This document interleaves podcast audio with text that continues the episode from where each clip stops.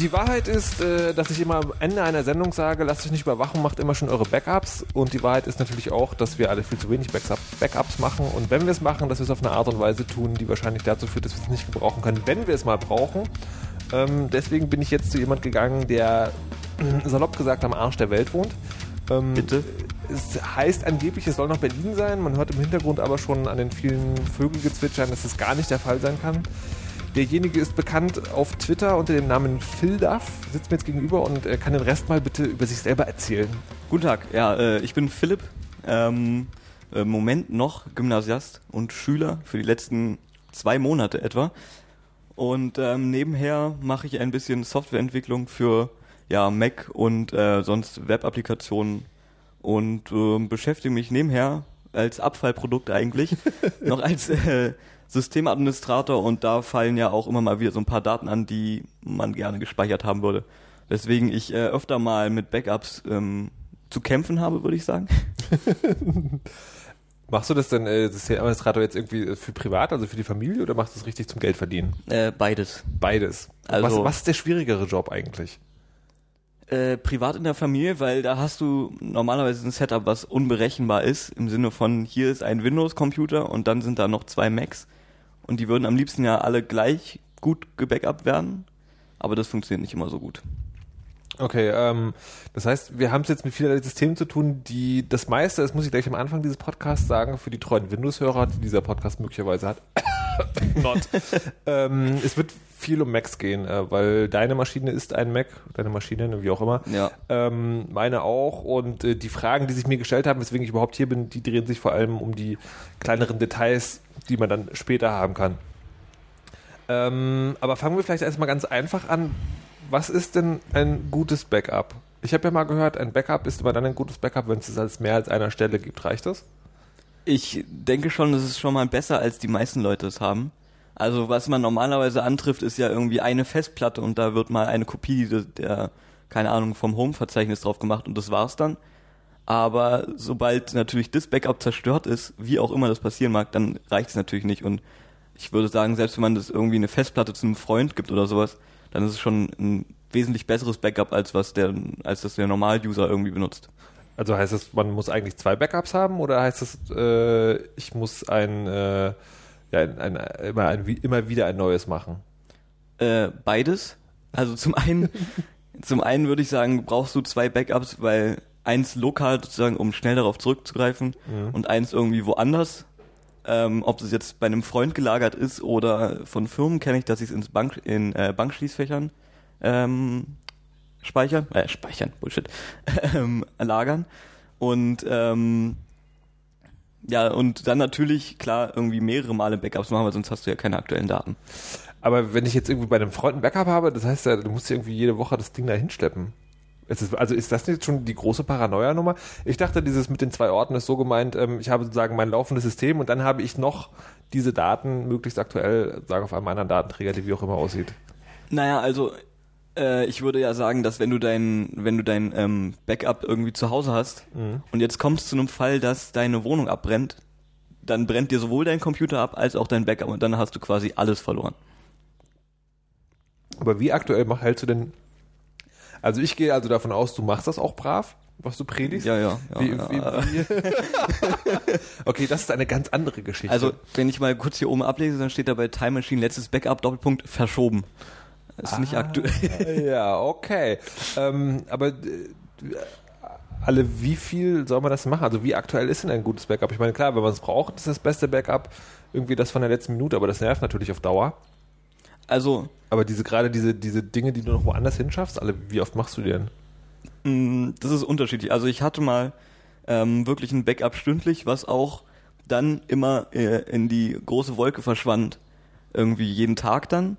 Das heißt, ähm, okay. Das ist dann irgendwo auf einem Webserver von mir im Internet gelandet, ähm, verschlüsselt und mit allen anderen Paranoia-Vorkehrungen, die man so braucht, ähm, ja, besiegelt.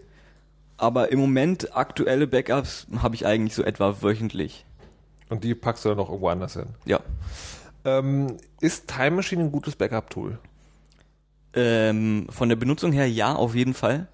Äh, aber manchmal, es gibt so Fälle, auf die man trifft und dann funktioniert es einfach nicht mehr, weil äh, ich kann den Fall nicht mehr genau reproduzieren, aber ich hatte einmal einen Systemausfall und dann konnte ich den, da war das Setup auch ein bisschen komisch, aber ich konnte auf jeden Fall nicht mehr mein Mac oder ja meine Daten so aus dem Time Machine wiederherstellen mit von ähm, über den Weg, den macOS einem vorschlägt. Das heißt irgendwie wollen am Anfang kann man ja auswählen, wollen das System ja. wiederherstellen von einem anderen ähm, von einer anderen Festplatte und es ging dann nicht mehr und ich musste mir aus dem Time Machine Backup selber äh, sozusagen meine Daten wieder herausfriemeln. Okay. Aber sonst würde ich sagen, so für den normalen Benutzer ist es sehr praktisch und reicht eigentlich aus. Wir machen jetzt erst nochmal den Standardweg. Ich habe, ähm, also bevor Sie sagen, zu den, zu den komplizierteren Dingen kommen, ich habe neulich mal ein Interview gemacht mit einem Typen, der, äh, der mit Datenrettung sich beschäftigt und da ging es halt genau um Backups und wie oft machen die Leute das. Und hab, ich habe ihn dann spaßeshalber gefragt, äh, ob er denn ähm, ob er, er, dass er seinen Leuten wahrscheinlich ja nicht zum Backup anrät, weil er ist ja Datenrettungsspezialist und er würde sich ja damit den Job verbauen. Er meint er, nee, macht er nicht. Er empfiehlt das durchaus den Leuten, weil die machen das sowieso nicht und kommen dann eh wieder, wenn die Festplatte das nächste Mal kaputt ist. Der hat mir auch erzählt, dass äh, ein USB-Stick als Backup-Medium denkbar ungeeignet ist, weil die Elektronik darin so billig ist, dass man eigentlich sozusagen minütlich damit rechnen muss, dass das irgendwie auseinanderfällt. Und dass das, also dass USB-Sticks eigentlich eher ein Datentransport-Tool sind als ein Datenspeicherungstool. Hast du da irgendwie schon mal so Erfahrungen gemacht? Also USB-Sticks selber habe ich jetzt noch nicht als Backup genutzt, weil vor allem aus dem Grund, weil es mir einfach zu klein ist. Mhm. Äh, sonst, na, da kann ich relativ wenig zu sagen, wiefern die Elektronik da irgendwie schnell kaputt geht, aber das kann ich mir gut vorstellen, dass irgendwie Chips sind, die vom Band rechts runterfallen und dann als USB-Stick weiter benutzt werden. Und ähm, also da glaube ich nicht, dass das irgendwie ausreichen würde, überhaupt so ein USB-Stick als Backup. Okay, na, ich, also ich, ich, war ein bisschen erstaunt. Ähm, also ich finde es auch verständlich, weil diese kleinen Plastikdinger, dachte dann aber eher die Gefahr ist, dass so USB-Sticks wegkommen. Ähm, wir kommen nachher nochmal zu dem, dass man mehr als eine Festplatte nehmen kann, aber der normale Nutzer, dem würde ich ja sagen, okay, besorg dir bitte eine Festplatte, mach da dein Time Machine Backup drauf und ähm, dann sozusagen, dann ist gut. Reicht das oder muss man da bei der Hardware schon irgendwelche irgendwie eine Auswahl treffen oder kann man eigentlich eine beliebige Festplatte sich holen und einfach ranstöpseln? Hauptsache es ist halt irgendwas. Ja, also es gibt ja in Anführungszeichen unterschiedliche Festplatten. Ähm, es gibt einmal die, die normalen in Computern verbaut worden sind und dann gibt es sogenannte Server-Festplatten, die sollen angeblich eine längere Laufzeit haben ähm, und nicht so schnell kaputt gehen, was sich nicht immer bewahrheitet. ähm, und aber ich glaube, solange man den irgendwie nicht unter ja harte, also nicht eine harte Umgebung hat, mhm. keine Ahnung, dass man Backups in der Wüste macht oder sowas, ähm, glaube ich nicht, dass das irgendwie re relevant ist. Und da kann man schon irgendwie in den nächsten Schweinemarkt reingehen und sich eine Festplatte kaufen. Und äh, also ich meine, der Fall ist total unrealistisch, aber nehmen wir mal an, das hat ja ein, ein, ein, normaler User diszipliniert sich so sehr, dass er brav jede Woche seine Festplatte anschließt und ein Backup macht ähm, und dem passiert aber nie was und er macht das jahrelang. Wann sollte man oder wann würdest du eine Festplatte austauschen? Also einfach zu sagen im, im Sinne von, okay, die hat jetzt irgendwie zwei, drei, zehn Jahre in Dienst getan, jetzt äh, ist mal wieder eine neue fällig. Also so lange hat bei mir noch nie eine Festplatte gehalten, muss ich sagen. Äh, aber im Grunde genommen, solange du davon ausgehst, dass dein System funktioniert, mhm. dann kannst du die Festplatte ja laufen lassen. Du sollst nur immer wieder kontrollieren, dass dein Backup wirklich noch da ist. Wie macht man das? Wie, genau, wie wenn man ein Backup gemacht hat ähm, und die Festplatte sagt einem, äh, ja, alles super. Kann ich eigentlich irgendwie kontrollieren, dass das Backup valide ist tatsächlich? Mm, bei Time Machine jetzt so direkt nicht. Das war, glaube ich, auch das Problem damals bei mir, dass einfach irgendwas korrupt war. Ähm, du kannst eigentlich nur in Time Machine reingehen und gucken, ob die Daten funktionieren. Ähm, weil was Time Machine macht, ist ja sozusagen auf der Festplatte äh, so ein Sparse Bundle abzulegen. Ähm, und He heißt? Na, eigentlich so ein Pseudo, äh, so eine Pseudo-Partition könnte man okay. behaupten. Das ist technisch nicht ganz korrekt, aber ähm, egal. Ähm, und dann öffnet äh, Time Machine dieses Sparse Bundle und schreibt dann da irgendwie, legt einen neuen Ordner an mit den veränderten Dateien vom letzten Mal. Hm. Das heißt, das ähm, Backup ist inkrementell Inkrementell, ja. Ähm, also inkrementell heißt, äh, wird, also er macht nicht jedes Mal ein komplettes Backup, sondern er genau. sozusagen Backup beim, bei der aktuellen Version nur die Dateien, die sich verändert haben, tatsächlich. Genau. Und er bildet halt in jedem Ordner zwar ein komplettes Filesystem quasi einmal ab. Mhm. Das heißt, er, die, äh, die Dateien, die sich nicht verändert haben, da setzt er Hardlinks drauf. Das heißt, er zeigt einfach nochmal auf den gleichen Speicher und speichert nicht nochmal die Datei ab. Also das heißt aber, also jedes, jedes Time Machine Backup, das ich mache, sieht im Prinzip erstmal aus wie mein komplettes, wie meine komplette Genau. Festplatte. Aber die, ähm, die Dateien, die sich nicht verändert haben, im Gegensatz zum letzten Mal, sind quasi links. Die gehen dann sozusagen also Genau. zurück in ein älteres Time Machine Backup, so lange, bis ich auf die Datei treffe, die sich dann sozusagen, die dann die richtige Datei ist. Ja, genau. Das heißt aber, wenn ich, äh, wenn ich sozusagen mein, mein, mein komplettes Backup kontrollieren will, müsste ich theoretisch also jede einzelne Datei einmal anfassen und gucken, ob sie noch funktioniert, was natürlich Quatsch ist und nicht geht. Ja, genau. Also da müsstest du wirklich einmal durchgehen, gucken, dass deine Dateien noch funktionieren. Das ist wirklich unrealistisch. Und gibt es da irgendwie Tools, Checksum-Tools, keine Ahnung? Also ich, ich, mir- ich, ich stelle mir jetzt diese Frage gerade im Verlauf dieses Gesprächs zum ersten Mal, frage mich das jetzt aber natürlich wirklich so. Also ich habe jetzt ein Backup und denke so, ey, super, alles in Butter und äh, weiß ja aber gar nicht, ob das stimmt.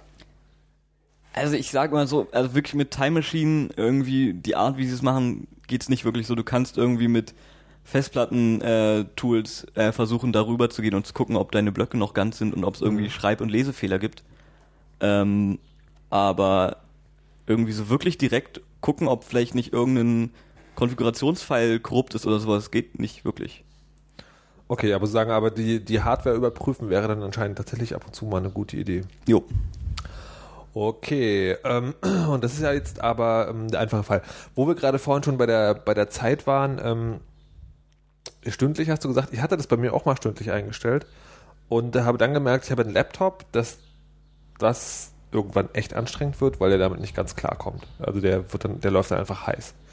Weil er damit, also es ist nicht über USB, sondern dann übers Netz, aber dazu kommen Mhm. wir gleich.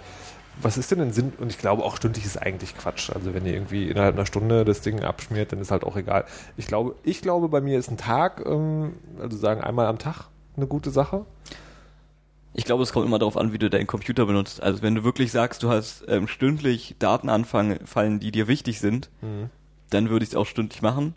Und dann brauchst du halt irgendwie ein, ein äh, Backup-Setup, was das, was diese Datenlast hält. Und einen Computer, der diese Datenlast hält. Ähm, beziehungsweise Time Machine müsste etwas zuverlässiger sein.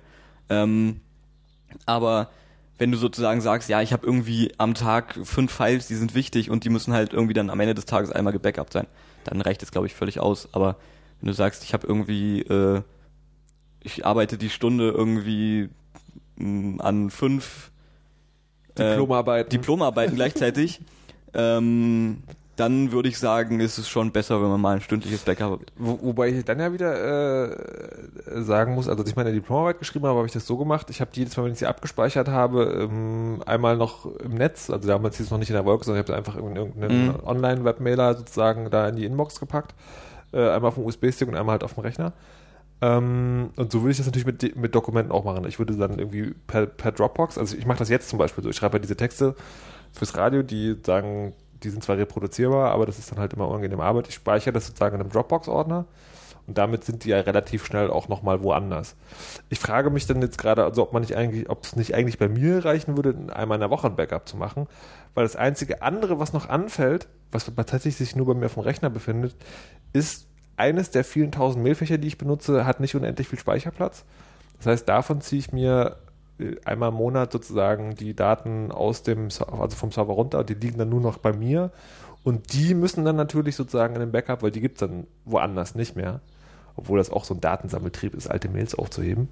Aber dann würde ja eigentlich einmal die Woche reichen, denke ich gerade. Ja, also ich bin auch äh, großer und begeisterter Nutzer von Dropbox und da ist es natürlich so, dass deine Daten sozusagen die ganze Zeit weggespeichert sind und auch mit äh, Versionierung. Das heißt, wenn du mal eine Datei hast, die hast du, keine Ahnung, kaputt gemacht, wie auch immer, äh, irgendwas anderes reingeschrieben, gelöscht, keine Ahnung, dann ist die da ja auf jeden Fall erstmal. Ähm, dann hast du, dann ist natürlich der Anwendungsfall äh, richtig, dass du sagst, du brauchst irgendwie einmal in der Woche. Aber du musst dir halt überlegen, dass wirklich alles, was außerhalb von äh, dem Dropbox-Folder liegt, ähm, halt kaputt gehen kann. Genau, aber sagen, aber das, dann wäre ja, ich überlege gerade, das nicht gerade, also irgendwie, ich surfe ganz viel im Netz natürlich, aber die Bookmarks werden auch über, ähm, wie heißt das, Sync? Was früher Xmarks war für Firefox? Äh, ja, ja, ich X-Sync weiß. heißt das, glaube ich. Also irgendwie so ein, so ein Tool, ähm, was man, äh, wo halt die Bookmarks immer ständig synchronisiert werden. Ähm, nee, nee, stimmt. Es gibt zwei wichtige Sachen.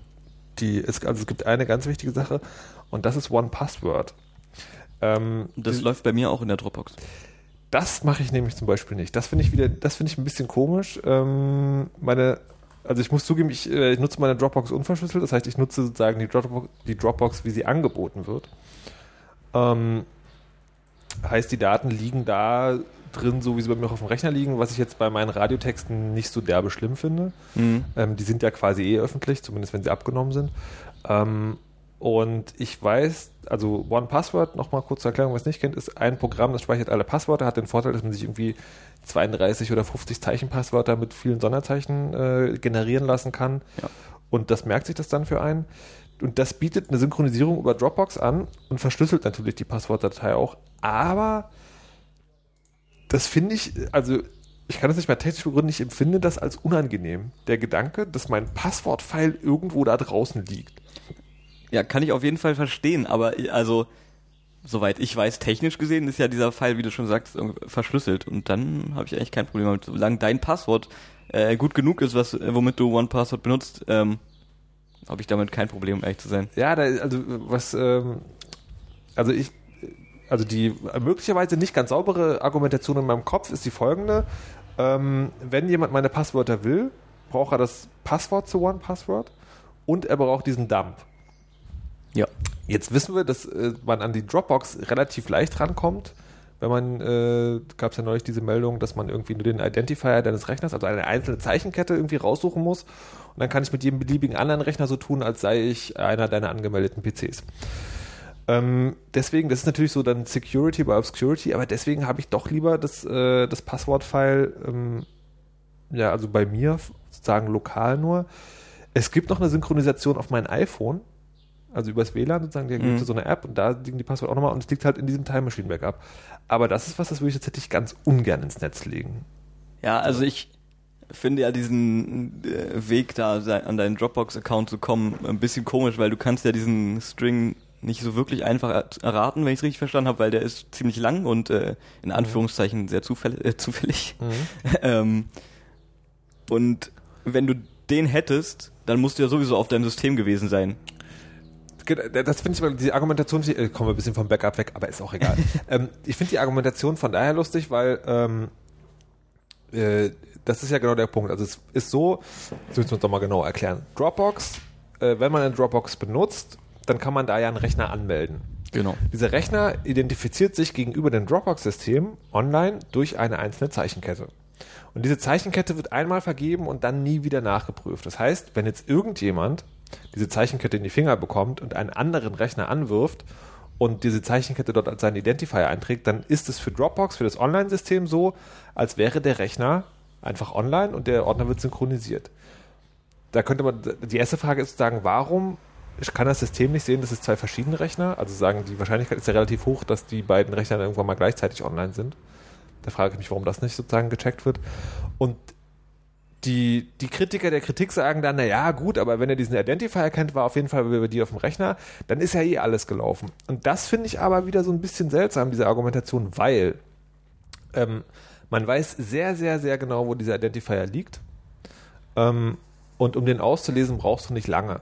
Das heißt, es bedarf eines kurzen, einmaligen gezielten Zugriffs auf deinem Rechner, um diesen Identifier auszulesen.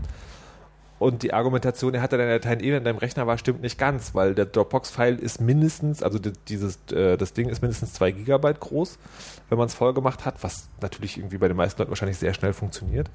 Und es ist, ich finde, es ist eine Sache, gezielt zu wissen, wo ich diesen Identifier ausladen kann und das so schnell zu machen, als an ganzen Dateien ranzukommen. Und der andere Punkt ist, wenn ich diesen Identifier habe, ähm, von jemand anders, dann werde ich ja in Zukunft immer informiert und der kriegt das nicht mal mit. Jemand, sozusagen, dass jemand auf meinem Rechner war, der müsste sich dann, der kann sich dann natürlich auch einen Zugang legen, kann sich immer wieder Dateien ziehen, aber die Wahrscheinlichkeit, dass das irgendwann auffällt, ist relativ hoch oder zumindest viel höher, als irgendjemand synchronisiert halt noch meine Dropbox komplett mit dazu. Ja, du hast natürlich recht, dass irgendwie der, die Überprüfung fehlt, dass der Identifier nur einmal von einem Rechner genutzt wird und klar kann man irgendwie gezielt, keine Ahnung, ob das ich nicht mal kurz an deinem Notebook da darf, ist natürlich eine Möglichkeit, um irgendwie diesen Identifier zu bekommen. Aber ich muss sagen, wenn wir dann wieder zurück den Bogen zurückschlagen auf ähm, One Password, dann hast du ja wieder noch die nächste Stufe sozusagen, um an dein Haupt, äh, um, um an diesen, an diese Keychain zu kommen. Genau.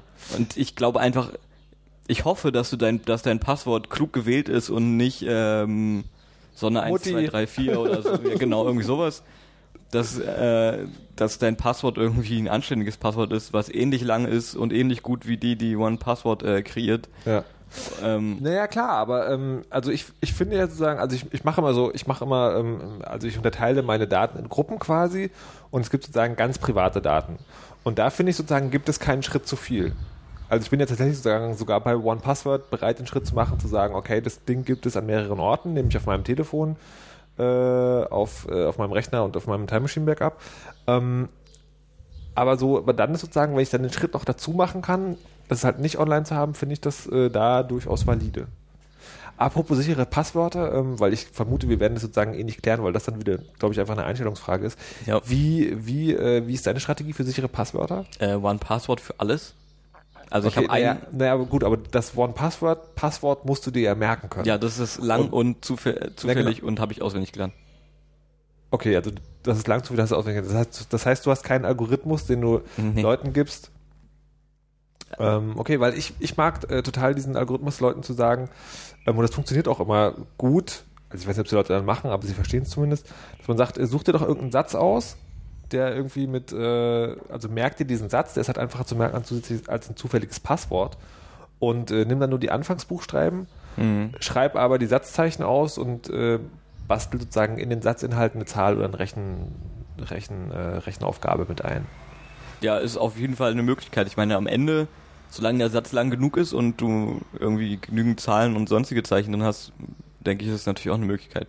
Muss man sich halt den Satz merken und nicht die Zahlen, wo ich finde, es macht keinen großen Unterschied. Äh, Ich glaube, du bist ein Nerd und viele Leute sind es nicht. Also, es ist ja tatsächlich so sagen, es fällt echt vielen Leuten schwer, sich, äh, sich sozusagen einfache Zeichenketten zu merken. Und es ist dann Ja. halt irgendwie einfacher, ähm, ke- keine Ahnung, ich habe drei Katzen und zwei Hunde. Ich meine, das ist vielleicht noch ein bisschen kurz, aber dann hast du halt eine 2, eine 3 und ein Unzeichen drin und äh, kannst auch irgendwie Kommas setzen. Das ist, glaube ich, schon viel einfacher. Jetzt sind wir aber abgekommen vom, oh Gott, Dropbox, ähm, One Password, ähm, genau. Also im Prinzip war, waren wir bei der Frage stehen geblieben, wie oft man so ein Backup machen muss. Und ähm, hat festgestellt, wenn man viele seiner Daten irgendwie anders synchronisiert, ist, kann der Zeitraum tatsächlich größer werden als das von der Time Machine vorgeschlagene stündlich. Gibt es eigentlich ein gutes Tool, um diese Backup-Dauer einzustellen? Weil Time Machine selber erlaubt das nicht. Time Machine erlaubt dir anmachen, heißt stündlich, und Mhm. ausmachen heißt niemals. Jetzt kann man da irgendwo, irgendwo, irgendwo rumfrickeln. Genau. Das ist auch nicht so schlimm kompliziert, aber man muss eine Textdatei aufmachen, was natürlich sozusagen, äh, sozusagen wieder viele Leute ab, ab, äh, abschreckt. Gibt es da ein Tool? Kennst du ein Tool, was das sozusagen schön und bunt macht? Äh? Nein, kenne ich nicht. Ich könnte mir fast vorstellen, dass es sowas gibt, aber äh, es ist wirklich so einfach. Ich glaube, das schafft selbst mein Vater.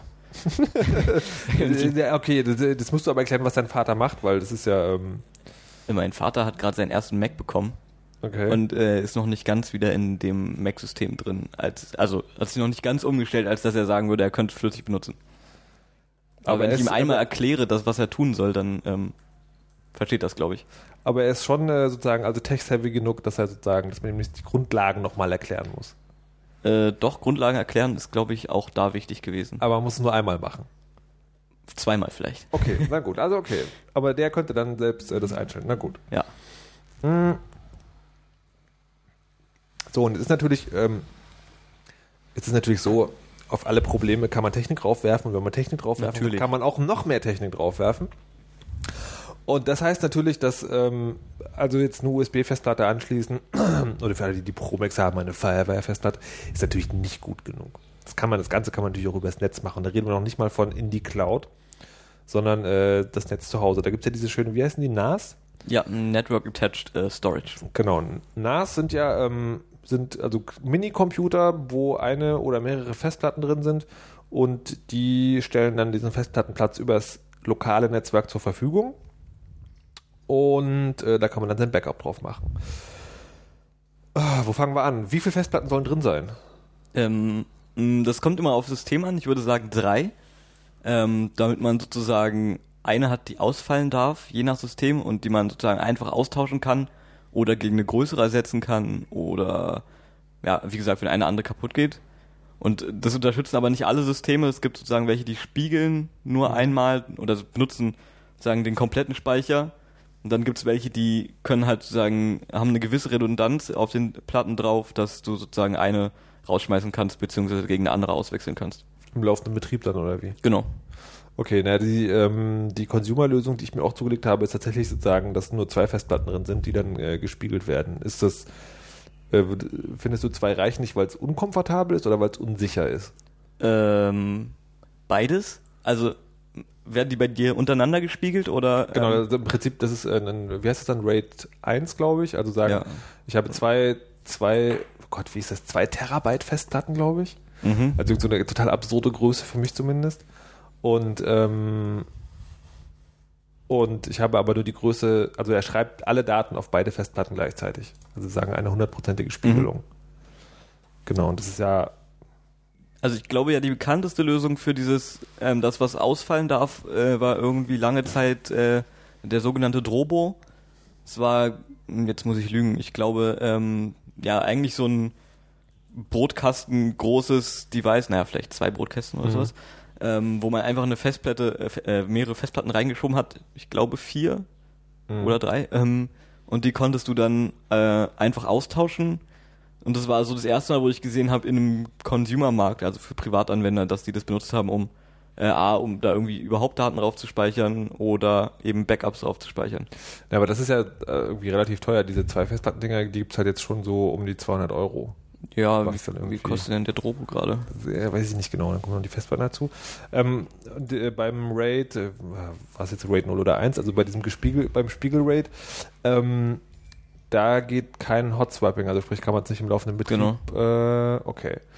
Aber das heißt eigentlich nur, man muss, äh, man muss darauf achten, ob die Festplatten noch funktionieren. Dafür gibt es ja bunte Lichter vorne dran und Genau. dann muss man es halt sozusagen mal machen.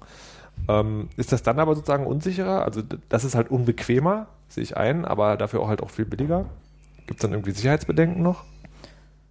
Naja, also es ist jetzt immer so ein gefühltes Level an Sicherheit, wenn man jetzt Okay. sagt, ähm, ich habe irgendwie zwei Festplatten oder drei Festplatten, davon kann eine wirklich kaputt gehen und ich kann sie einfach austauschen. Ich meine, äh, der Unterschied ist einfach, bei den drei hast du mehr Speicherplatz meistens, weil Mhm. du kannst einfach, du hast dann zwar drei Terabyte meinetwegen, ähm, jeweils einen, äh, jeweils äh, ein Terabyte halt pro Festplatte und dann kann halt eine ausfallen, du hast immer noch zwei Terabyte und du kannst neu reinschieben und dann geht's immer noch. Und dann darf wieder eine andere ausfallen. Als wenn du sagst, ja, jetzt darf gerade mal eine ausfallen äh, und dann muss ich auch erstmal komplett das System, äh, muss, kann sagen, muss das System erstmal stoppen und äh, kann irgendwie dabei nicht weitermachen, nicht dabei, äh, dabei meinen Backup nicht weitermachen. Naja, naja, gut. Also das ist okay, das muss man ich glaube, das ist dann auch wieder eine Abschätzungssache. Also weil ich würde sagen, also gerade jetzt, wo ich festgestellt habe, ich muss eigentlich nur einmal in der Woche ein Backup machen, das ist durchaus zu verkraften. Ähm, weitere Frage ist äh, dann der Sicherheit, auch der Sicherheitsgedanke, da liegen dann die privaten Daten drauf. Würdest du so ein Ding noch für was anderes verwenden als fürs Backup? Äh, Also irgendwie ich Medien- zeitlang gemacht, ja. Medien, Medienserver und was da noch alles geht? Ja, also ich hatte mal ähm, hier so eine kleinere Kiste stehen mit vier Festplatten. Mhm. Das habe ich mir selbst so zusammengeschustert, irgendwie mit einem Open Solaris drauf. Und es hat halt gleichzeitig noch als Medienserver fungiert und Mhm. ein bisschen Webserver und alles mögliche andere. Und mein Backup war halt ähm, durchgehend verschlüsselt. Ähm, und da habe ich mir nicht so große Gedanken dann drum gemacht, muss ich sagen. Okay, kann man also machen, ähm, aber wie, Verschlüsselung. Verschlüsselung ist ja ein schönes Thema. Wenn man jetzt äh, so eine Time Machine hat, um nochmal da zurückzukommen, dann hat die ja schon mal ein Problem, wenn man sein eigenes Dateisystem auf dem Mac, also seinen Home-Ordner verschlüsselt. File Vault heißt es ja. Und äh, File Vault funktioniert ja so, dass die, obwohl, nee, korrigiere mich, wenn es falsch ist. Früher war das zumindest so. Es gab sozusagen, äh, deine Dateien werden in einen großen, äh, in so eine künstliche Partition gepackt, die wird verschlüsselt und wenn du dich einloggst, wird die sozusagen aufgemacht und dann Mhm. ist alles da. Heißt auch, äh, äh, Time Machine hat äh, dann nicht dein, dein, deine Dateien gebackupt, sondern immer nur dieses ganze File. Das heißt, du musstest dich ausloggen, um ein Backup zu machen. Ist das jetzt eigentlich aktuell immer noch so gerade bei Snow Leopard? Äh, anscheinend nicht. Also ich habe gestern als äh, in Anführungszeichen Vorbereitung kam mir das auch nochmal in Gedanken und dachte so, hm, wie, wie ist es eigentlich mittlerweile? Weil ich muss zugeben, ich benutze Firewall nicht. Ähm, Was? ja, Okay, dazu kommen wir wahrscheinlich später. Du verschlüsselst aber schon irgendwie. Oder gar nicht. äh, gar nicht. Gar nicht. Okay, du musst mal gleich erklären, warum. Aber gut. Ähm, Also ich habe noch mal rumge hatte gerade rumgefragt auf Twitter irgendwie gestern Abend dann, und dann kamen zwei Antworten. Die eine Antwort meinte, äh, es geht nur, wenn du dich ausgeloggt hast und die andere Antwort war, ich mache das schon immer so. Es geht auch on the fly, wenn du nicht ausgeloggt bist. Und äh, ich glaube, die zweite Antwort ist die korrekte.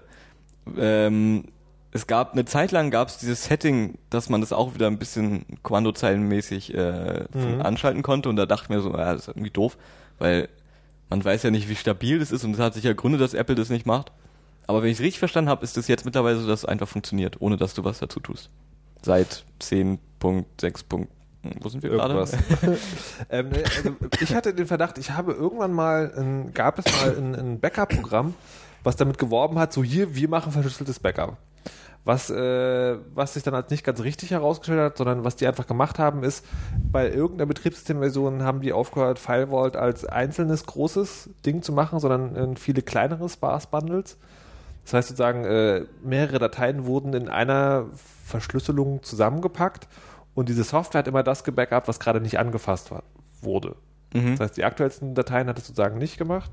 Und ich hatte, bei bei meinem System ist es auch so, ich benutze FileVault, ich benutze Time Machine und das hat äh, genau immer alles äh, on the fly gemacht. Und ich hatte dann irgendwann den Verdacht, dass es irgendwie, diese Software hatte ich, Espionage heißt die, glaube ich, ähm, hatte ich deinstalliert und ich hatte den Verdacht, dass es die irgendein Setting hinterlassen hat, sozusagen im, im System, Mhm. das das gemacht hat. Aber wenn man das so hört, scheint es zu funktionieren. Es ist bei mir genauso, dass, äh, was ich nur festgestellt habe, ist trotzdem wirft er dieses komplette Backup an, wenn man sich ausloggt. Ja, ich denke mal, das tut er einfach so, weil er guckt, dass sozusagen jetzt hast, bist du gerade ausgeloggt und tust sowieso nichts. Ja. Dann lass mich mal jetzt irgendwie Backup machen, weil dann Also, stört ähm, dich auf keinen Fall. Naja, er macht es immer genau dann, wenn man gerade einen Reboot machen will, weil man irgendwie schnell ein Update ein, ähm, Gut, aber das ist ein anderer Ding. Jetzt hast du gerade erzählt, ähm, du hast, du benutzt gar keine Verschlüsselung. Warum das? Äh, vor allem, weil ich irgendwie so viel im System rumfrickel und äh, es gab bei mir immer, ich habe es mal eine Zeit lang benutzt, es gab immer irgendwelche Programme, die dann angefangen haben, Fehler auszuwerfen, weil, keine Ahnung, die, der Block auf der Festplatte irgendwie gerade nicht gelesen werden konnte, weil er eben nicht entschlüsselt war oder sonst keine Ahnung. Hat auf jeden Fall mir so viele äh, Fehler geworfen. Ich muss zugeben, es war auch noch unter 10.5. Das heißt, es könnte jetzt natürlich wesentlich besser sein. Ich habe es nur noch nicht wieder eingeschaltet. Ähm, aber sagen wir so, ich benutze im Moment mobil vor allem das iPad unterwegs und äh, nicht so viel das MacBook. Und wenn es bei mir zu Hause steht, denke ich mal, ist noch so eine echte Tür dazwischen. Und du meinst, das hilft? Ja, Hör dir mal das Chaosradio irgendwie, äh, wie hieß denn das? Hardware-Schließtechniken an. Das ist so, so eine Tür ist auch nicht viel wert. eh, da bin ich mir sicher, aber es ist so ein gewisser, wenigstens psychologischer Ja, Schutz. Okay, zugegebenermaßen. Ähm, dann weiß ich gar nicht, ob du mir zu meinem nächsten Problem was sagen kannst. Denn ähm, ich habe das Problem, obwohl, nee, doch, das hat ja damit nichts zu tun. Man hat jetzt so ein NAS. So NAS hängt im Netzwerk äh, zu Hause und wenn man jetzt irgendwie nicht der Superchecker ist, ist gibt es sozusagen, äh, bei, bei mir zu Hause ist es auch so, äh, gibt es genau ein Netzwerk, wo alles drin ist. Mhm. Also irgendwie alle Rechner, WLAN, LAN, alles kombiniert, Konsolen, bla bla bla. Das heißt, so im auch nur mittelmäßigen Paranoia-Modus würde ich sagen, die, obwohl ich äh, W, wie heißt das? Äh, W, WAP, WAP 2, WPA2 Mhm. ähm, verschlüssele, gehe ich davon aus, Datenübertragung in diesem Netz ist öffentlich. Also jetzt nicht irgendwie so WLAN, aber so im Prinzip, wenn es jemand will, ist es öffentlich. Mhm. Das heißt, wenn ich über dieses Netzwerk eine, ein Backup meiner persönlichen Daten anlege, würde ich das gerne verschlüsselt tun. Ja, ähm, Das geht aber nicht. In der Theorie schon, da musst du halt deinem äh, NAS irgendwie beibringen, dass er ein äh, VPN, also ein Virtual Private Network, ähm, ja, zu dem äh, NAS herstellt oder eben, keine Ahnung, ein SS, äh, SSH-Tunnel. Ja, genau, das habe ich halt probiert und das ging halt nicht. Und dann ist das Problem, dass er wahrscheinlich nicht mehr versucht, dieses AFP-Protokoll zu benutzen, was dann Time Machine nicht mehr unterstützt. Weil ähm, Time Machine unterstützt von Haus aus eigentlich nur ähm, die von Apple kommende Time Capsule als ähm, Netzwerk-Device. Mhm. Und die anderen sind halt, ja, die haben sich halt angeguckt, warum tut's das und was sind sozusagen die äh, Flags im Protokoll, damit äh, Time Machine so tut, als wäre es eine Time Capsule. Mhm. Ähm, und die ja, mehr oder weniger emulieren das einfach. Und wenn du dann sozusagen das umgehst, dann kann Time, äh, dann erkennt Time Machine das einfach nicht mehr. Und da gibt's auch momentan noch keinen Weg dran vorbei. Äh, ja, du könntest das in der Theorie irgendwie versuchen, ähm, wieder dem beizubringen. Aber irgendwie vor allem bei so Fertigversionen ist es nicht ganz so einfach, glaube ich. Ja, weil ich habe mir, ich hab mir halt dieses NAS geholt und habe dann irgendwie, das, kann das, also kann, äh, dann kann man dann extra, ähm, na sag schnell, man kann eine extra Partition einrichten, die Mhm. dann sozusagen als Time Machine ausgegeben wird. Und das erkennt das System auch von ganz allein und benutzt es auch brav. Und dann habe ich mir angeguckt, wie man einen SSH-Tunnel so baut, dass, äh, dass irgendwie das AFP über diesen SSH-Tunnel geroutet wird und sich die Time Machine, also dass man Mhm. hier ein Netzwerklaufwerk aufruft, das dann Mhm. auf diesem Dingens Ja. liegt. Aber das kann die Time Machine halt nicht ansprechen. Sondern der äh, nimmt immer nur das offiziell über AFP, übers Netz announced ähm, Laufwerk. Wenn man das dann in der Firewall des Routers, also das kann man ja machen, das im, Firewall der NAS, sperrt man einfach den, das AFP. Mhm. Also du kannst ja nicht AFP ausmachen, das braucht man auch für den Tunnel, sondern, aber du sperrst es einfach. Dann geht es aber nicht mehr. Also das Naja. kann Time Machine irgendwie nicht. Ja, also ähm, die Lösung wäre natürlich im Grunde genommen ganz einfach. Du nimmst ein Kabel her und machst dann dein Backup und schaltest es äh, sonst aus. Ähm, das ist natürlich umständlich Äh, und naja, nee, also das, äh, ach so, da ich den Rechner auch am Kabel. Richtig. Also, ähm, aber nur theoretisch ist es ja trotzdem noch dasselbe Netzwerk. Also klar sind dann die beiden Sachen Kabel übertragen, aber jemand, der im Netzwerk ist, kann ja dann trotzdem noch. Ja, kannst du ja so direkt. Du meinst, ich schließe es direkt, also ich schließe beide Geräte. Ja, dann kann ich mir auch eine USB-Platte wieder. Ja, ich habe, ja, Ich habe ja genau den, den NAS habe ich mir genau deswegen geholt, weil ich festgestellt habe, es gibt Leute und da gehöre ich dazu, die sind zu faul, einmal an der Woche die verdammte USB-Festplatte an ihren Rechner zu stecken und das, Das verdammte Backup genauso. zu machen. Und deswegen habe ich so ein Ding geholt, weil was ich haben wollte ist, ich komme nach Hause, klappe den Rechner auf und das Ding fängt an ein Backup zu machen. Ja, also ich muss sagen, da ich bin da nicht ganz so paranoid wie du, glaube ich, und ich vertraue meinem äh, Home-Netzwerk und ich kenne eigentlich auch alle Rechner, die da drin rumschwirren, mehr oder weniger. Und dann das Einzige, was ich mache, ist halt noch äh, MAC-Adressenfilterung. Äh, Was ja auch Quatsch ist. ja, das stimmt. Aber so für den nächsten Idioten ist es äh, was, was ihn auffällt. Ja, da, Äh. da, da denke ich wiederum immer so sagen, also dem Moment, äh, wo jemand in der Lage ist, ein WPA2 Ja, Pass- okay. Netz Netzwerk zu knacken, dann ist er auf jeden Fall über das Wissenslevel hinaus, wo, wo MAC-Adressen-Spoofing irgendwie am Start ist. Also das kommt ja dann fast schon eher vorher. Stimmt eigentlich. Ja, ich meine, wenn er in deinem Netzwerk drin ist, dann kommt er auch irgendwie, irgendwie über, wieder über irgendwelche Sicherheitslücken auf deinen Mac rauf. Und ich meine, also ich finde das jetzt, muss zugeben, ein bisschen absurd. Also mein mein Backup. also du meinst ja, hier ist es vielleicht äh, anders in dieser Gegend, wo ich wohne. Du meinst ja von uns am Arsch der Welt, ich bezweifle das ja. Aber gut.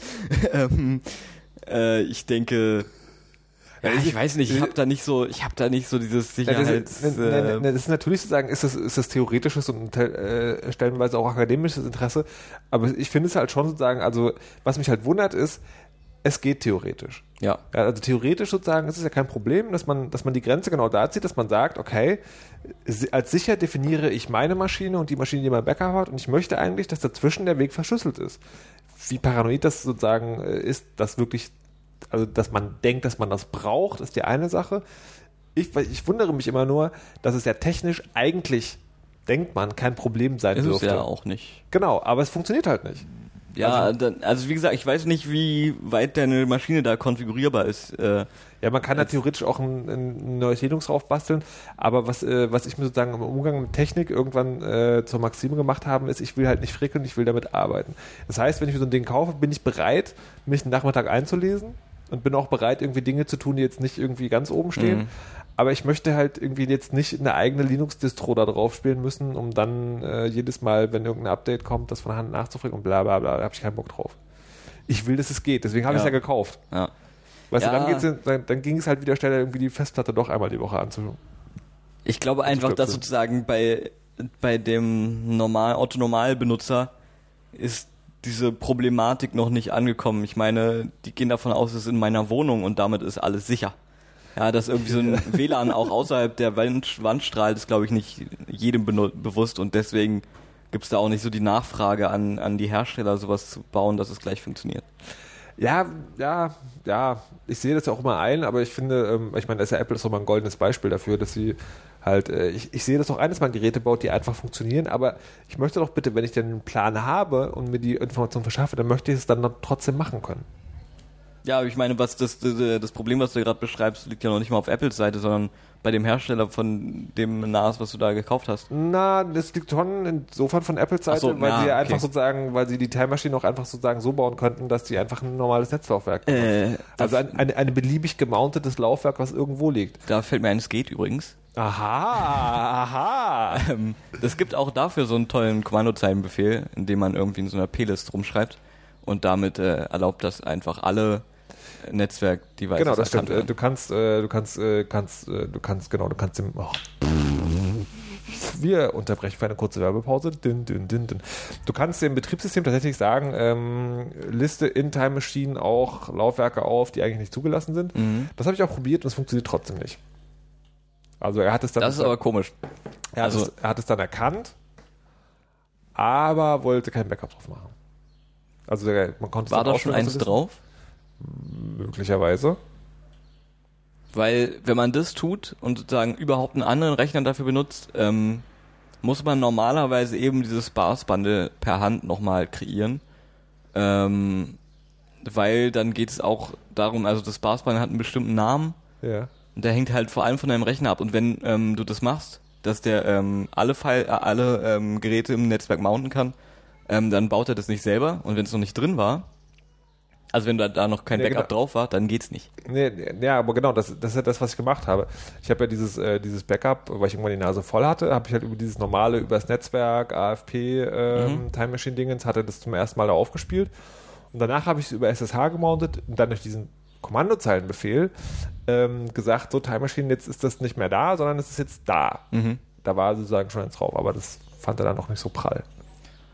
Ja, das ist halt, also, ja, da muss ich sagen, kann ich dir jetzt auch nicht wirklich weiterhelfen. Das Aha. ist halt irgendwie diese, ähm, diese, Verdammtes Voodoo. ja, genau, das, man weiß halt nicht wirklich, wie Time Machine da die ganze Zeit übers Netzwerk, äh, ja, kommuniziert und was wirklich dahinter steckt, dass der das irgendwie erkennt.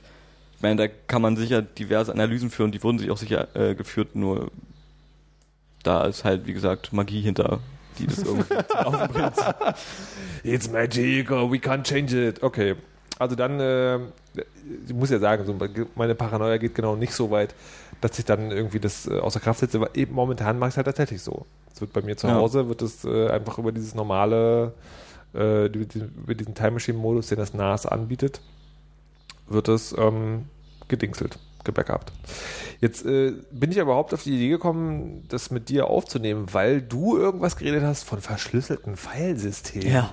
die man seinen, äh, die man seinem Network Attached Storage beibringen kann und damit werden ja fast alle Probleme wieder, ähm, die man da hat, gelöst, möglicherweise.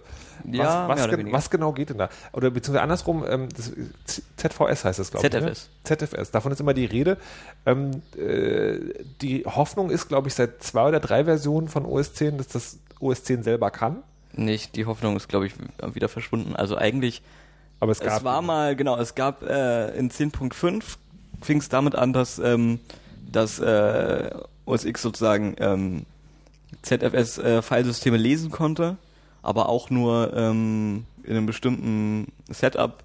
Also es konnte es nicht direkt, sondern ich glaube nur unter ähm, nur äh, in der Serverversion von äh, macOS.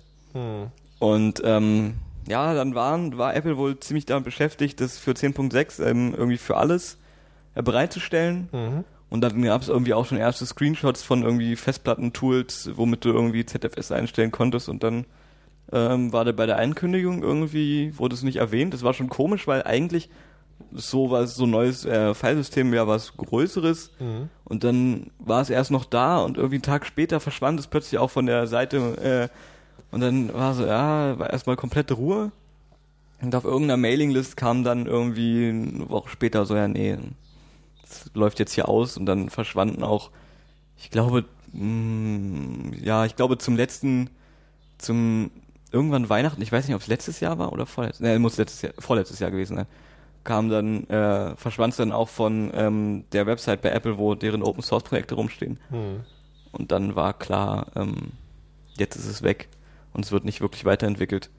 Also Was- das heißt klar, aber naja. Was, wa, wa- was kann denn ZFS? Also ZFS ähm, hat einige neue Features, oder was heißt neue Features, stimmt nicht ganz, ähm, bringt Features zusammen von Filesystemen, die ähm, sonst eher ja verteilt auf andere Filesysteme sind. Ähm, zum Beispiel eben ähm, wirklich Encryption. Ähm, das heißt, du kannst dein komplettes Filesystem seit ZFS Pool Version 30, glaube ich, ähm, komplett verschlüsseln.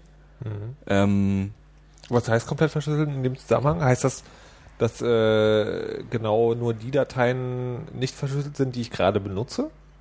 Oder heißt es auch sowas irgendwie mit Login wird eine komplette Partition? uh, jetzt ähm, darauf kann ich nicht antworten, aber wir können die Wikipedia fragen und die sagt, Zum Glück finden wir gleich raus. Ähm, aber es hat noch andere, also nette Features, bevor wir darauf zurückkommen, wenn Mhm. ich finde. Ähm, wie zum Beispiel, dass ähm, du hast ähm, ein Feature, was dafür sorgt, dass es nennt sich Deduplication, wenn du doppelte Files hast. Das passiert ja mal, wenn man so ein System hat, was man seit 30 Jahren nur geupdatet hat, ist übertrieben, aber egal, ähm, seit x Jahren nur geupdatet hat und irgendwie nie eine neue Version drauf macht, dass man irgendwie mal Files hier und da doppelt hat. Und ähm, das sorgt dafür, dass er vorher checkt, ob eigentlich, äh, ob es das File schon mal gibt irgendwo Mhm. Und nicht nochmal draufschreibt, sondern nur nochmal dahin zeigt. Mhm. Das heißt, deine Ordnerstruktur bleibt die gleiche, aber wirklich äh, physisch ist nur an der einen Stelle dieser Pfeil da. Und ähm, naja, weiter geht's irgendwie damit, dass er über deine kompletten Daten, äh, was heißt über komplett über jede Datei ähm, einen Checksum macht. Das heißt, sobald die Datei auch nur irgendwie kaputt ist, irgendwie, weil die Festplatte langsam kaputt geht oder sonst was, merkt ihr das, bevor du sozusagen die Datei wirklich öffnest. Weil oft hast du ja sowas, hm, dann geht es nicht mehr, dann geht plötzlich eine Datei nicht mehr, keine Ahnung, Word ist, glaube ich, ein großes, gutes Beispiel dafür. Wenn da irgendwo mal was kaputt gegangen ist, ähm, durch den Schreibfehler oder sonst was, ähm, dann geht's einfach nicht mehr. Und da sagt, merkt ihr, merkt das Filesystem sozusagen sofort, dass die Festplatte gerade was kaputt gemacht hat und sagt, ey, wechsel mich mal aus. Mhm. Und was eben ZFS auch mitbringt, ist diese, genau dieses, was wir vorhin besprochen haben, auf einer sehr einfachen Weise, dass du drei Festplatten nutzen kannst. Mhm. Ähm, das nennt sich dann RAID Z. Und da gibt es zwei Versionen von. Ähm, Z1 und Z2. Und die sorgen dafür eben, dass du diese Redundanz hast und eine ausfallen kann. Und er sagt dir halt auch wirklich, wenn er den ersten Mal einen Lesefehler hat, sagt er dir, dass eine Festplatte jetzt kaputt ist und ziehst sozusagen nur die eine raus und die andere schiebst du wieder rein, ohne dass du es selber die ganze Zeit stecken musst. Mhm. Und eben durch diese ja, sehr genaue Weise zu kontrollieren der Files, eben mit dieser Checksumme, m, merkst du es halt wirklich sehr schnell, oh, bevor deine irgendwie komplette Platte sowieso kaputt ist. Und Wird dann, wird dann dieser Test aber, wird aber schon immer nur dann ausgeführt, wenn ich die Datei anfasse. ja, Okay. du guckst halt, wenn er sich raufschreibt, macht er halt eine Checksumme drauf. Mhm. Und wenn du dann guckst, ähm, und wenn du die Datei wieder öffnest, oder ihm halt sagst, check mal die Festplatte jetzt durch, Das wollte ich gerade fragen, aber sozusagen, es wäre dann schon möglich, im Dateisystem zu sagen, so bitte jetzt einmal alle Checksummen Ja. prüfen. Das geht. Ja. Was dann einfacher wäre, als sozusagen tatsächlich jede Datei anzufassen. Genau. Ah, das hört sich in der Tat sehr praktisch an. Hast du mittlerweile rausfinden können, wie das mit der Verschlüsselung ist? Äh, nein, ich habe äh, gerade eben geredet und deswegen konnte ich. Werbepause. Dim, dim, dim, Ähm. dim, dim. Hören Sie auch den Podcast angespielt vom selben Macher. Ich muss sagen, die englische Wikipedia ist wieder viel besser. Das hört man ab und zu, ja. Ähm, during writes, uh, a block may be compressed and encrypted. Oh. Ja, kann ich hieraus jetzt nicht direkt ablesen. Ich empfehle Chaos Radio irgendwas. ich meine natürlich Chaos Radio Express. Da ist sehr gut äh, einmal komplett ZFS ähm, auseinandergenommen. Mhm. Ähm, wobei ich mich frage, ob es damals ähm, Encryption schon gab, weil das ist ein relativ neues Feature aus dem letzten Jahr. Ähm, Man kann ja das Chaos Radio trotzdem hören, das ist ja immer eine gute Sache. richtig. Das Ähm, möchte ich auch gar nicht in Frage stellen. mm, mm, mm, mm. Jetzt äh, hab ich, ähm, jetzt hat irgend, äh, irgend so ein Typ, der irgendwie auch mal mit Apple zu tun hatte, hat jetzt Zeug gesagt, so hier, wir bauen Ja. ZFS vielleicht für, kannst du das mal genauer ausführen, wer das ist, was da passiert? Und Genau, das war äh, einer, der bei Apple eben für Filesysteme zuständig war, wenn ich es richtig verstanden habe. Mhm. Und der ähm, ist anscheinend genauso begeistert von ZFS wie so manch anderer. Also ich muss sagen, wenn ZFS sich auf der Festplatte hätte, so als Boot, äh, bootable System unter macOS, dann es wäre ein Traum, weil dann können wir gleich noch auf andere Backup-Features zurückkommen. Mhm. Ähm, der hat halt gesagt, ja, ähm, ich versuche jetzt mal aus dem, was übrig geblieben ist von den Open Source Versionen von ZFS, ähm, baue ich jetzt halt mal next, also baue ich jetzt mal für OS X ähm, das als Filesystem. Und der hat mm, jetzt vor einem Monat oder zwei ähm, die erste, seine erste Beta, seine ersten Betas verteilt an Menschen, in der ich leider nicht mehr gelandet bin. Das war ein bisschen blöd. Ich hoffe in der nächsten. Ähm, und jetzt weiß ich aber den Namen dafür auch nicht, was ein bisschen blöd ist. Ich hoffe, du recherchierst das da gerade. Nee, ich recherchiere gerade das mit der Encryption, lande aber auf einer Oracle-Page, die we're sorry, the page you requested was not found. Ja, also das ist auch, also erstmal nochmal weiter. Ähm, der hat sich halt zum Ziel gesetzt, jetzt nochmal ZFS komplett zu auf Mo äh, macOS X äh, zu porten und es dann mh, zur Verfügung zu stellen. Und hat dafür eine Website, deren Namen ich wie gesagt nicht weiß. Jetzt ist es ja, jetzt wird es ja wirklich langsam. Ähm, Gefährliches Halbwissen hier. Genau. Ähm, ZFS vor macOS. Ja, ach genau. Z410. Also Z410. Ähm, ZFS, äh, so heißt das Projekt, also Z-410. mhm. Also ah, es gibt ZFS 410, ähm, also macOS 10. Ähm, Es gibt einen langen Artikel bei Ars Technica. Genau, den hab ich auch mal- okay, den verlinken wir einfach, könnt ihr einfach mal selber lesen. So, ähm, wie, wie, für wie wahrscheinlich hältst du das denn, dass das passieren wird? Äh, also ich denke mal schon, dass er das jetzt bringt, dass er das jetzt irgendwie das Projekt vorantreibt. Ich glaube nicht, dass er es jetzt einfach so abbricht. Er scheint ja relativ weit gewesen zu sein. Ähm, und ich glaube auch, dass sozusagen die Userbasis relativ groß wäre für, dafür, um das zu nutzen. Ich denke mal, das wird passieren, aber man, es ist halt eine Frage der Zeit. Und bei ZFS ist schon so viel Zeit ins Land gegangen, dass es sich sicher nur noch um Jahre handeln kann. Nein, keine Ahnung. Oh Mann! Ich hoffe eigentlich, dass wir irgendwie dieses Jahr da noch eine anständige Version bekommen. Ich Also du meinst einen, den man produktiv einsetzen kann oder Ja. so, eine, so eine Art offene Beta? Ja, ja. das ist Vielleicht so eine Sache. beides? Genau, die Mischung daraus. Ja. Äh, na, anscheinend kann man ja schon die Beta benutzen, die er da äh, genutzt hat. Da steht natürlich irgendwie dazu, dass man soll sie nicht irgendwie als in Produktion Mhm. einsetzen. Aber da gibt's ja auch ähm, sowieso ein Open Source Projekt, was es auch schon versucht hat. Mac ZFS heißt es, glaube ich. Genau. Und ähm, das kann man irgendwo auf GitHub einsehen und da sich die Binaries runterladen. Und ähm, das soll wohl schon sehr gut funktionieren. Und das ist halt nicht, das Problem ist halt, es ist nicht die aktuellste ZFS-Version. Und seitdem mh, Open Solaris, wo ZFS ja herkommt, ähm, nicht mehr sozusagen Open Solaris ist, weil Oracle das ja gekauft hat und dann eingestampft hat, ähm, äh, kann man halt nicht mehr so gut weiterentwickeln, weil nicht mehr die kompletten Mhm. äh, Source-Files zur Verfügung Mhm. stehen. Okay, das heißt, da heißt es warten. Was, was, wenn das kommen würde, was würde uns dann Backup-technisch, würde uns das für Vorteile bringen? Na, das Tolle an ZFS ist, dass du ähm, zum einen halt einmal über deine Festplatten, also normalerweise ist es so, dass du pro Festplatte ein eigenes Filesystem hast. Das heißt, du kommst an und sagst irgendwie hier eine Festplatte und jetzt formatiere mir die mal in HFS Plus oder in NTFS oder keine Ahnung. Ähm, und ZFS bildet sozusagen eigentlich so einen kompletten Pool um alle Festplatten herum. Das heißt, ähm, du guckst nicht mehr auf die Festplatten als einzelne Festplatten, sondern hast erstmal einen, einen Speicherbereich. Und jetzt kannst du sogenannte Pools einrichten, die dann sozusagen deine Partitionen sind. Aber es sind halt wirklich Software-Partitionen. Also Im Sinne von, die sind nicht nur auf einer Festplatte drauf, sondern diese Partitionen sind über die komplette Festplatten, also über alle Festplatten, die in deinem Rechner stecken, verschoben. Aber, äh, aber ich kann ihm trotz, ich kann aber trotzdem schon sagen, äh, ich möchte gerne, dass du die, die Festplatte 1, 2 und 3 fürs Backup benutzt und die Festplatte 3, 4 und 5 fürs Produktivsystem, oder nicht? Klar, das geht auch noch alles. Aber du hast halt eben die Möglichkeit durch ähm, diese Software-Rate, was äh, ZFS darüber macht, ähm, diese Abstraktion von Hardware wirklich komplett ähm, ja, zu verlieren und nur noch zu sagen, ich mache mir jetzt hier meine Partitionen äh, Pool 1, Pool 1, äh, Pool Ja. 2, Pool 3 für User 1, 2, 3 und dann Pool 4 für meine Mediendaten. Ähm, Was ja im Prinzip, also so ein bisschen bedeuten könnte, man braucht gar kein Backup mehr, weil das dann selber über dieses RAID so relativ sicher ist.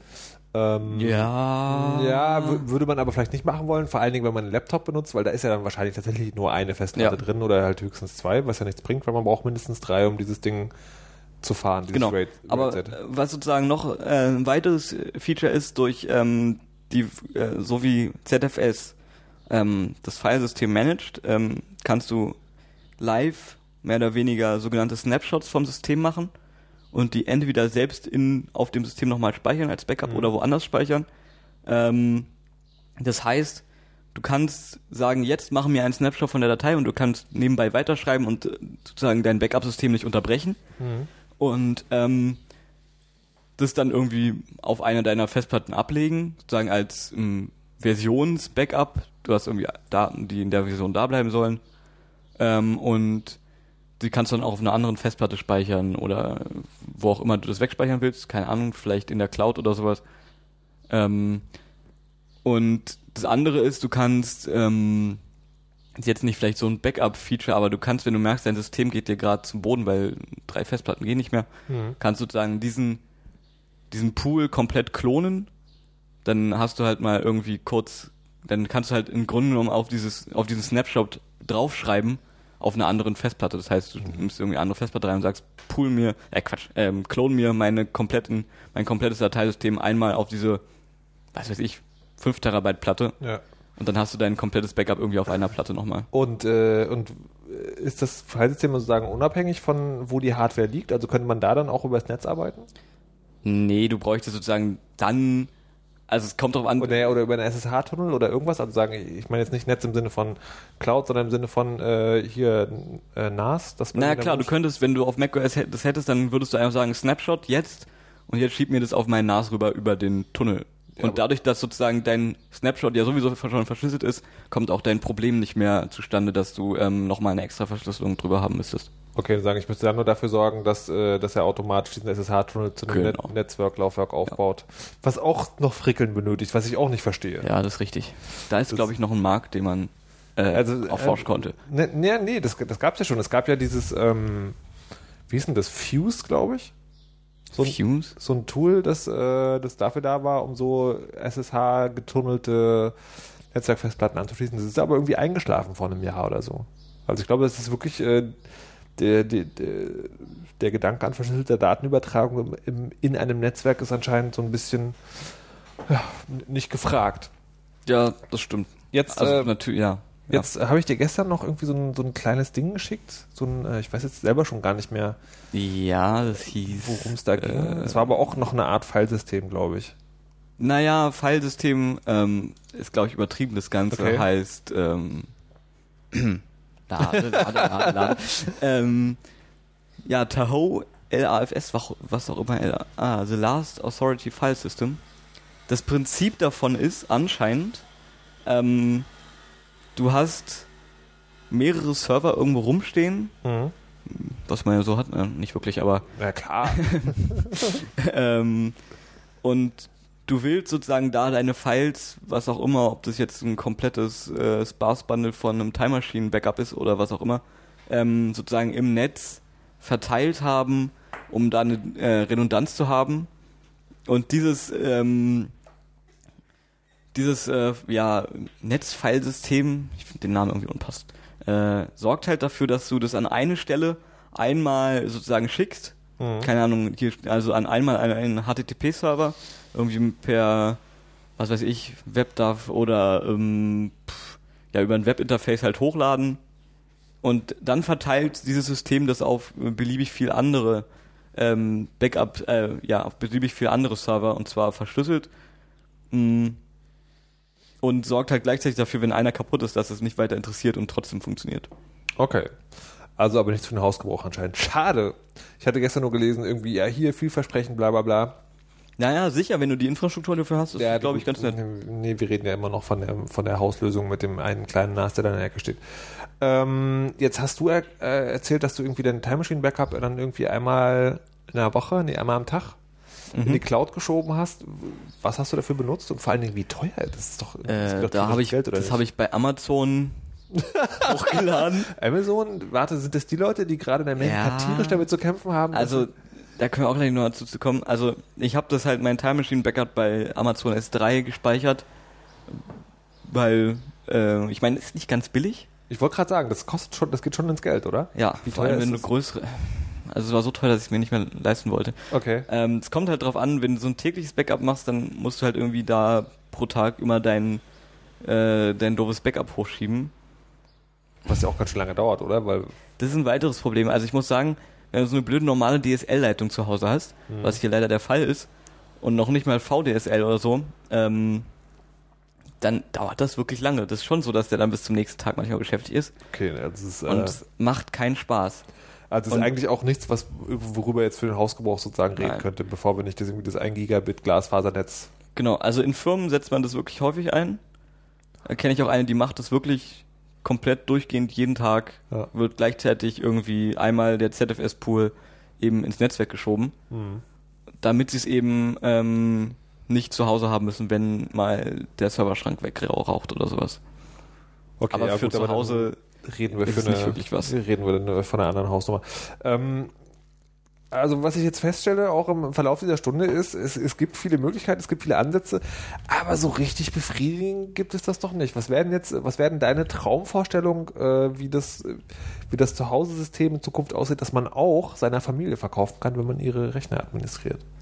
Mm, Also ich behaupte, ja, ich habe mein Traumsystem gefunden. Das ist eben ein selbstgebautes System. Oh Mann, okay. ähm, Was was passiert da? irgendwie einfach aufzusetzen ist. Das ist halt äh, eben so ein Open Solaris. Ich bin da noch nicht auf das neue gewechselt. Ich weiß nicht, wie es heißt jetzt. Ähm, Okay, du hast also selber ein Solaris drauf gespielt? genau. Und da ist halt ZFS drauf und ähm, das hat halt diese schöne Redundanz, dass da eine Festplatte ausfallen kann Mhm. ähm, und so weiter. Und da mache ich halt mein Time Machine Backup drauf. Ähm, und das war's. Und wie kriegst du, wie kriegst du Time Machine dazu, das äh, an, anzuerkennen als System? Ähm, das, äh, dieser äh, AFP-Port für Unix-Systeme ähm, NetterTalk Mhm. unterstützt eben genau diesen, ja, Hack kann man es ja nicht wirklich nennen, ja doch, eigentlich schon. Ja. Diesen Hack, dass du, ähm, äh, dass so eine äh, Time Capsule emuliert wird oder eben einen macOS Server, der das ja auch kann. Ähm, Ja. Und dann taucht das so schön als Time Capsule in deinem Netzwerk auf plötzlich Okay. unter macOS und der denkt halt, es wäre ein Time Capsule, macht sein Backup darauf. Das heißt, du hast den normalen äh, NAS geholt, der. Nee, noch nicht mal. Ich habe mir so, äh, so ein Rechner, Intel oder? Atom Teil geholt, Okay. irgendwie drei Festplatten rein, vier Festplatten rein und dann Und da ist oben Solaris drauf Genau. geknallt. Wie lange braucht man dafür? Das erste Mal habe ich, glaube ich, so zwei Tage für gebraucht, um das alles zum Laufen kriegen, zu kriegen, aber jetzt bin ich mittlerweile relativ routiniert da drin. Wo ist die Anleitung? Ähm, ich kann ein paar Links dazu posten, es gibt Nee, nee, nee, nee. Aber wäre es nicht total hilfreich und ein Dienst an der Gesellschaft, wenn du dich mal hinsetzen würdest und wirklich eine Step-by-Step-Instruction, also vor allen Dingen inklusive der Komponenten, weil der Mhm. Punkt ist ja immer, klar, du könntest jetzt die Links posten und dann gehe ich hin und dann suche ich mir selber ein System, äh, bla bla bla, aber das Geilste wäre doch sozusagen so ein Rezept wie Apfelkuchen für Anfänger, ja, also ich habe Ja. folgendes Board mit folgendem Prozessor und folgenden Festplatten gekauft, dann hätte man nämlich sozusagen die, die, ähm, ja, also nicht die Garantie natürlich, aber man wüsste, okay, das ist ein System, das hat schon mal für jemanden funktioniert. Ja, ich, ja, wollte ich eigentlich auch schon mal machen und dann Aber- wieder aber- den Blog aufsetzen und dann äh, zu viel Zeit hätte es gebraucht und bla bla bla. Aber Zu viel Zeit wofür? Zum Schreiben oder was? Das nicht, aber ich, wenn ich einen Blog will, dann will ich ja auch meinen eigenen so richtig auf meiner, meinem Server Okay, könnten, bla wir uns bla vielleicht, bla. könnten wir uns vielleicht darauf einigen, dass du den Text schreibst und ich den bei mir irgendwo hoste? das könnten Einfach wir machen. Text? Das fände ich total super. Also Hörer dieses Podcasts, ja, Aber- dieser, dieser Typ, der heißt auf Twitter Phildav, also P-H-I-L-D-A-V. Ich möchte, dass er ihn ab jetzt täglich belegt, dass er diesen Text endlich fertig schreibt, denn dann haben wir vielleicht auch alle so eine schöne kleine Maschine zu Aber ich kann ja noch ein bisschen was dazu sagen, wie die aussieht.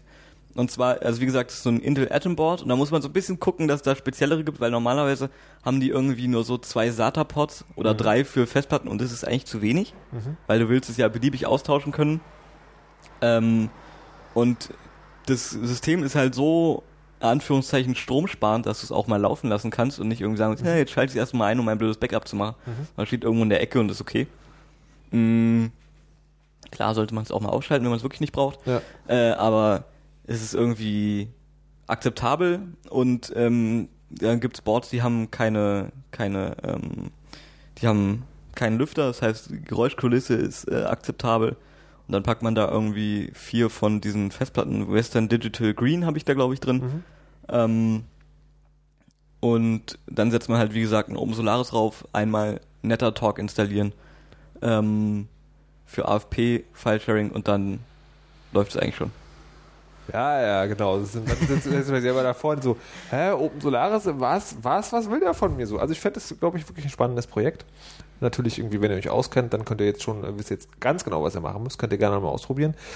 Ähm, wir wissen jetzt zumindest, also theoretisch, wie es geht. Trotzdem, wir werden dich daran erinnern. Ähm, ich schließe diesen Podcast ja gerne genauso ab, wie ich ihn angefangen habe, nämlich äh, mit dem Satz, die Wahrheit ist, überlasse das dann aber gerne dem äh, Gast und Gesprächspartner, in diesem Fall also dir. Ja, also ich glaube, die Wahrheit ist, dass das optimale Backup-System noch nicht gefunden ist und dass wir noch ein bisschen Zeit dafür brauchen, außer man benutzt die einfache Festplatte, die man direkt an seinen Mac anschließt und äh, Time Machine stündlich drauflaufen lässt.